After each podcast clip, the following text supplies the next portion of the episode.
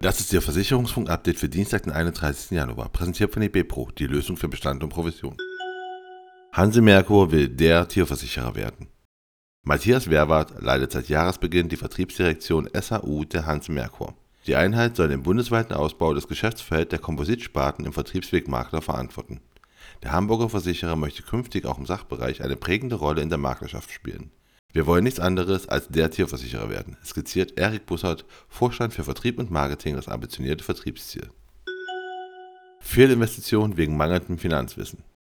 61% der Deutschen glauben, dass sie in einer besseren finanziellen Lage wären, wenn sie in der Schule mehr über den Umgang mit ihren Finanzen gelernt hätten. Mehr als ein Drittel der Befragten, 36%, hat aufgrund mangelnden Finanzwissens schon einmal eine Fehlinvestition getätigt. Überdies sind 90% der Meinung, dass das Thema Finanzen ein zentrales Pflichtfach für Kinder in der Schule sein sollte. Das zeigt eine Studie, die vom Western Union veröffentlicht wurde. Vorfinanz will sinnvollen CO2-Ausgleich. Die Vorfinanz startet mit dem Climate Impact Pool eine neue Initiative für sinnvollen CO2-Ausgleich.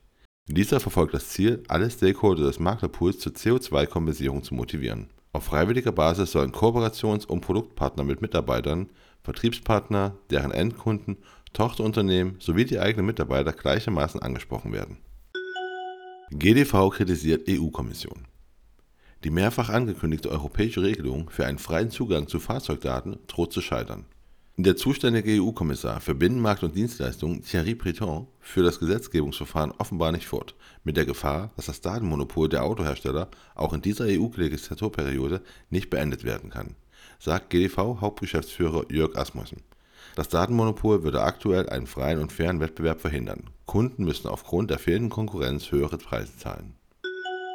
VHV erweitert Wohngebäudeversicherung.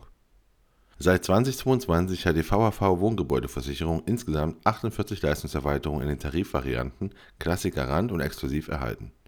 Überdies gibt es eine Tarifstruktur für neue, ältere und denkmalgeschützte Gebäude sowie einen inkludierten Sofortschutz für alle Neuverträge. Howden mit guter Geschäftsperformance. Die internationale Versicherungsgruppe Houghton hat im Geschäftsjahr 2022 den Umsatz um 60% auf 1,84 Milliarden britische Pfund steigern können. Überdies vermeldet die Gruppe 31 abgeschlossene Unternehmenszukäufe. Und das war Ihr Versicherungsfunk-Update für Dienstag, den 31. Januar, präsentiert von eBepro, die Lösung für Bestand und Provision.